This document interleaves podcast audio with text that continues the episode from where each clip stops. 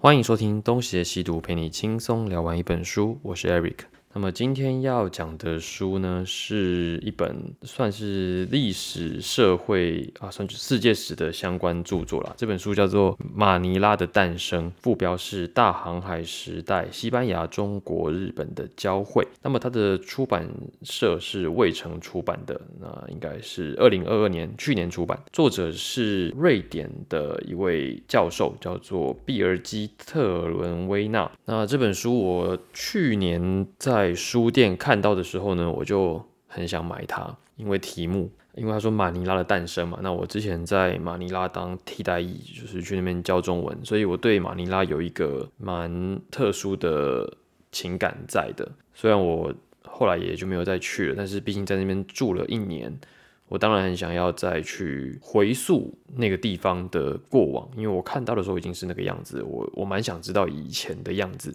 也算是为自己的人生做一点注脚嘛。那为什么后来没买呢？没买原因也很简单，第一它蛮贵的，那第二是呃我看了一下内容，我发现它后面的注脚。快要跟他的本文一样多了，就是你你如果有看过一些学术文章，你就知道论文必须要有一些附注，但它的附注多到我认为是不太正常啊。要不学术论文的确有这么多的的附注，但是你出版之后变成一本书，它还要这么多附注吗？因为已经是整本书百分之四十的内容了，呃，可能更多，因为我在后来，我现在是用 Kindle 看的，那。居然读到进度条百分之四十六的时候，呃，整本书就结束了，后面全部都是附录，全部都是注解。那当然，如果你是学术研究的呃相关人士，你看的这种东西应该会高兴。但是，一般读者我真的是不太确定。好，那这本书我到底要推还是不推呢？就让我们听下去喽。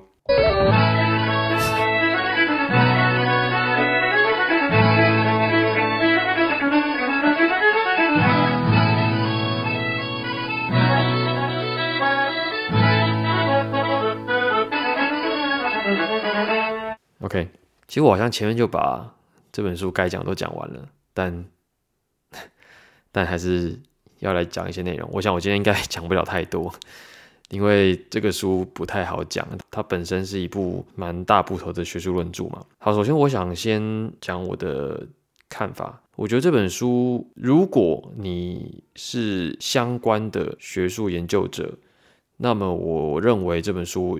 是可以买的，也是可以读的，因为它的学术性我觉得很高。如果说你透过它引述的资料，你搞不好还可以找到更多的你所需要的资讯。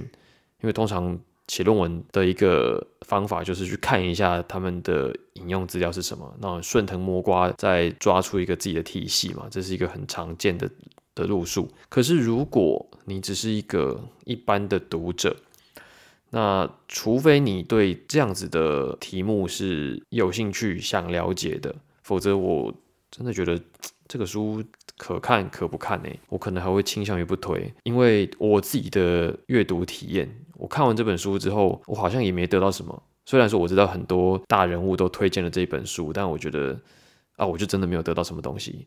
因为这里面要讲的内容，大致上其实你根本不用看你也知道。因为它书名就已经告诉你了，就是说在大航海时代，日本、中国跟菲律宾之间的互动关系嘛，呃，还有西班牙，一句话就把所有的内容都讲完了。就算是我在看完整本书之后，我也不太能够具体的去回想我到底看了些什么，因为它里面有太多琐碎的资讯。那那些琐碎的资讯，如果没有足够多的前理解。如果你不是本来就是这一行的，你不是本来就有相应的历史研究，那么这里面所有的资讯对你来讲可能都是杂讯，你没有办法很系统性的去吸收他所告诉你的内容，包括那些数不清的人名，就是总督的名字、各地商人的名字，这些名字你可能都是第一次看，有各式各样的小知识拼在一起，让你无法迅速吸收里面的东西。那当然，呃，如果你有兴趣，这些东西当然都是可以透过反复的阅读可以记得起来的。可是，如果你只是一个一般的读者，那我想你大概读到百分之五，你就会被劝退了。那我还是要先讲一下这种书的写作的论述的大致的方法。我想应该有很多的听众朋友听说过世界史了。那基本上它就是一个叙述历史的方法。对我知道这句话是废话，但是为什么要特别拿出来这样讲？就是因为我们以前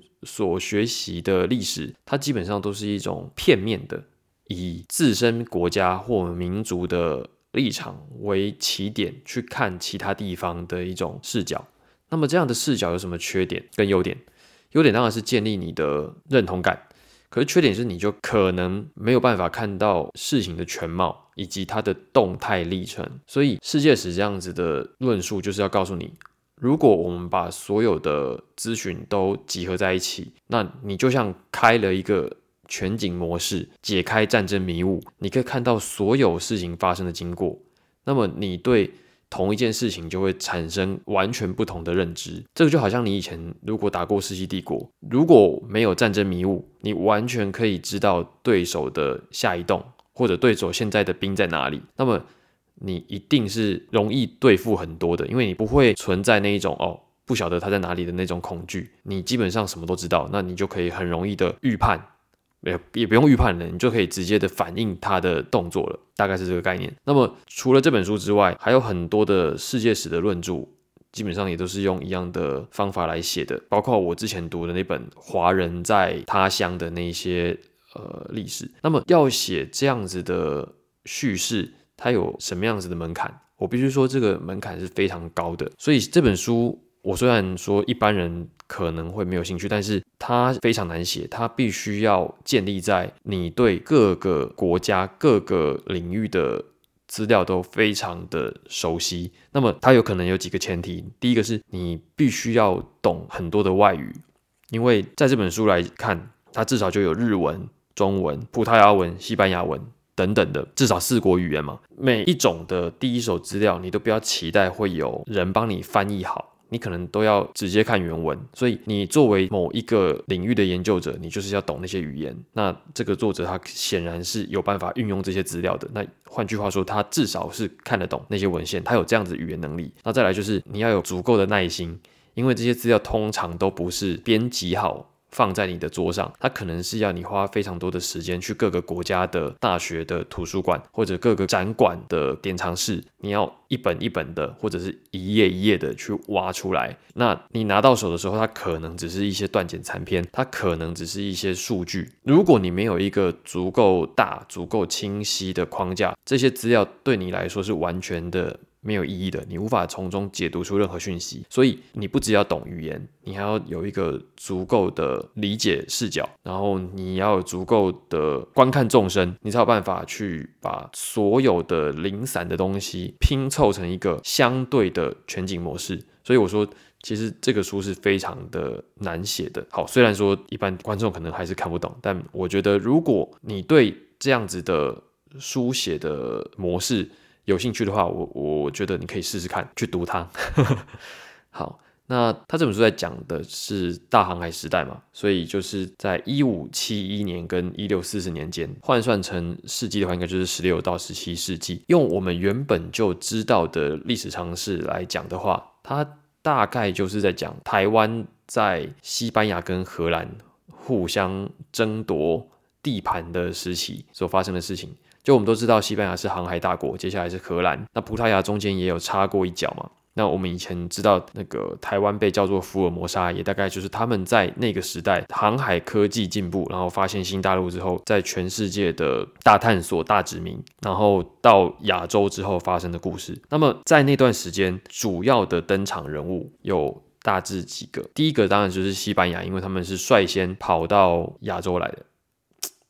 这样讲率先不太对，他们是最早在菲律宾建立起马尼拉政府的国家。我们都知道马尼拉有很多西班牙的遗址，包括我以前住在马尼拉的时候，我就很常去王城区，那那个就是西班牙当时所建立的一个行政中心。那包括说为什么那边有这么多西班牙地名，你都可以想象，就是当时所留下来的。那个时候的西班牙国王是菲利二世。那这里就是另外一个难点，就是你要足够了解当时的欧洲史，你才有办法知道哦，菲利二世是哪位。好，菲利二世就是一个宗教狂热者，那他老婆呢是英国的血腥玛丽，也是另外一个宗教迫害的知名人士哦。对，当时是他们的时代。那如果你还是不知道的话，你可能知道无敌舰队。那无敌舰队基本上就是在菲利二世的那个时代建立起来的，后来被他的小姨子，也就是英国的那个伊丽，应该是伊丽莎白吧，被英国女皇给打败的的那个菲利二世。那这个。在书中是一个重点，但是它有有另外一个重点，就是当时的西班牙总督，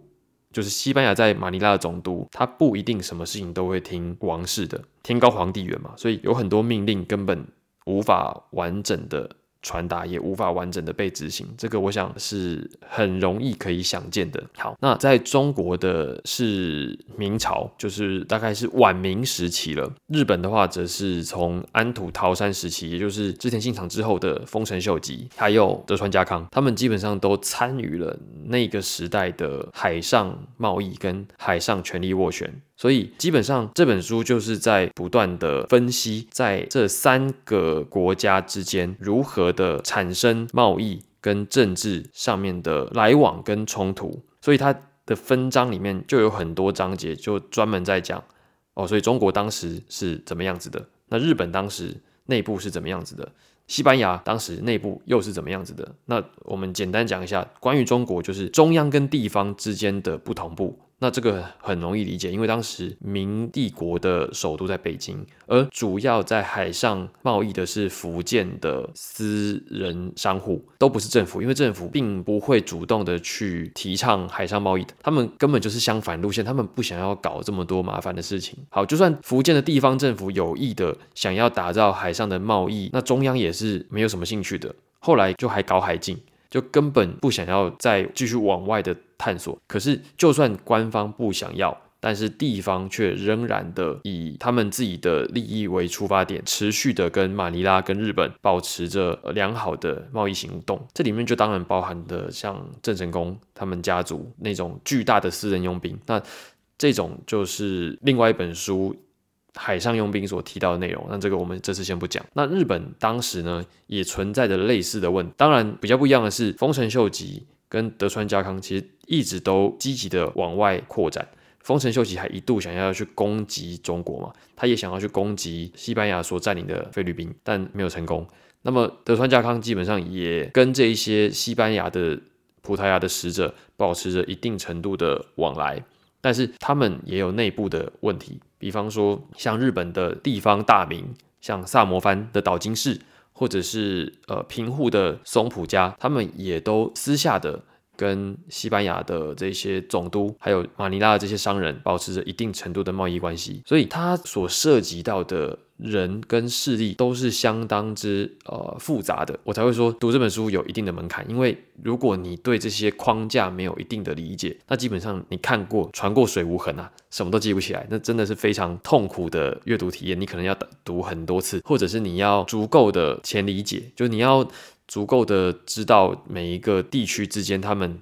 各自的发展背景，你才有办法把他们全部都统整在一起。那我觉得这也是文字叙述要表达这些动态历程的困难点，因为你没有办法用文字很清楚的描述那些动态到底有多具体，而人的接收的能力也是有限的，你没有办法读过之后就记得住啊。所以有很多东西就是，哎，看完之后哦，好像是这样子，然后就结束了。那另外一点就是说，有一些事情是显然是尝试。或者是你显然可以想象的，但是在学术论著里面，因为它要力求客观、力求还原真实，所以它就会显得啰嗦。有很多书中所认为的发现，比如说什么马尼拉在政治文化跟什么近代贸易跟商业关系中扮演着一个重要角色，我想这不是废话吗？你只要看地图，你大概也就知道是怎么一回事。这种结论还需要你来写？嗯，当我们都傻了吗？对，像这样子的尝试，居然可以变成学术论文，可能会让一般的读者觉得呃不可思议。但没办法，因为这种学术文章，它就是要追求尽可能的还原事实，所以在写作的过程中，不免的会远离尝试，就会让读者觉得这这种事情需要你讲。可是反过来，你也可以从他的这些不厌其烦的叙述当中，看到很多哎原本。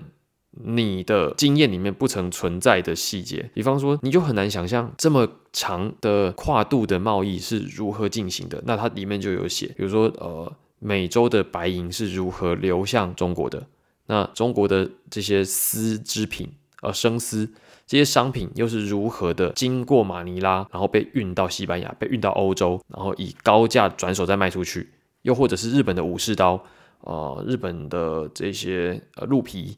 他们这些商品是如何的流出去的？这些商品的流动跟白银的的流动，以及这些转手贸易的中间人，他们就共同的构成呃这一段海上贸易的历史。当然，我现在讲的也很笼统，但这中间的。种种过程，如果你只是接受了传统日本的海禁说，或者是中国的海禁说，那么你是基本无法理解也无法想象的。又包含，如果你读台湾史，我们都说台湾是一个自由的海岛，因为有很多势力都曾经来过台湾，思想是开放的。那它的开放的内容，它的内涵是什么？我们基本上很难说出一个所以然。那包含菲律宾，为什么它有这么多文化包容的呃性格在？如果你没有去探索它过去的那一些历史资料，那么你可能你也很难说出一个道理，说为什么马尼拉它可以变成这么多元、这么开放的一个城市？就是在常理之外，还有很多的细节构成了那些常理。但我们一般人的思维里面，我们不太会去考虑那些细节，我们就很轻易的以常理去判断那些事情。那等到真的你要去表述，或者是你要你要去思考的时候，你你就没有那些材料可以来铺陈。那铺陈它也是一个技术的工作。像这样的书《马尼拉的诞生》，它就可以帮助读者补充这些资料。那么不管你到最后你是读懂或没读懂，或者是你。基本上读完你就忘记了。我相信你读完之后，你都还是会残存一点印象。那个印象就是历史是不断的转动的的那个动态感。我知道很废话，可是你读完它之后，你可能会更具体。就是这些国家这一些有名的历史人物，听起来好像他们都互相没有关系，但实际上在某一个时期，其实他们。的互动往来是非常的频繁的，并不像我们现在所以为的说哦，好像在现代社会之前，所有的人物都是很单一化的，只在自己的国家，然后跟自己国家的人内斗，跟外面世界完全没有关系。一直要等到什么鸦片战争，东西方才真正的交流。没有，早在那之前就已经有各种各样的非官方的互动了。然后历史的进程是一步一步这样推出去往下走的。那我想，如果你在阅读的过程当中感受到了这么样一个动态的历程，那其实这本书就值得了。虽然它真的不好读，但是我觉得，如果说呃你之前从来没有经过这样子的阅读体验，那我认为还是可以呃试着去读看看。好。那基本上我今天想讲的就这些，今天的节目就先到这边。如果喜欢我们的节目的话呢，欢迎到 Apple Podcast 给我们五星好评，或者到 Facebook、Instagram 与我们留言互动。那么如果喜欢我们这系列的节目，想要支持我们，也可以抖内赞助我们。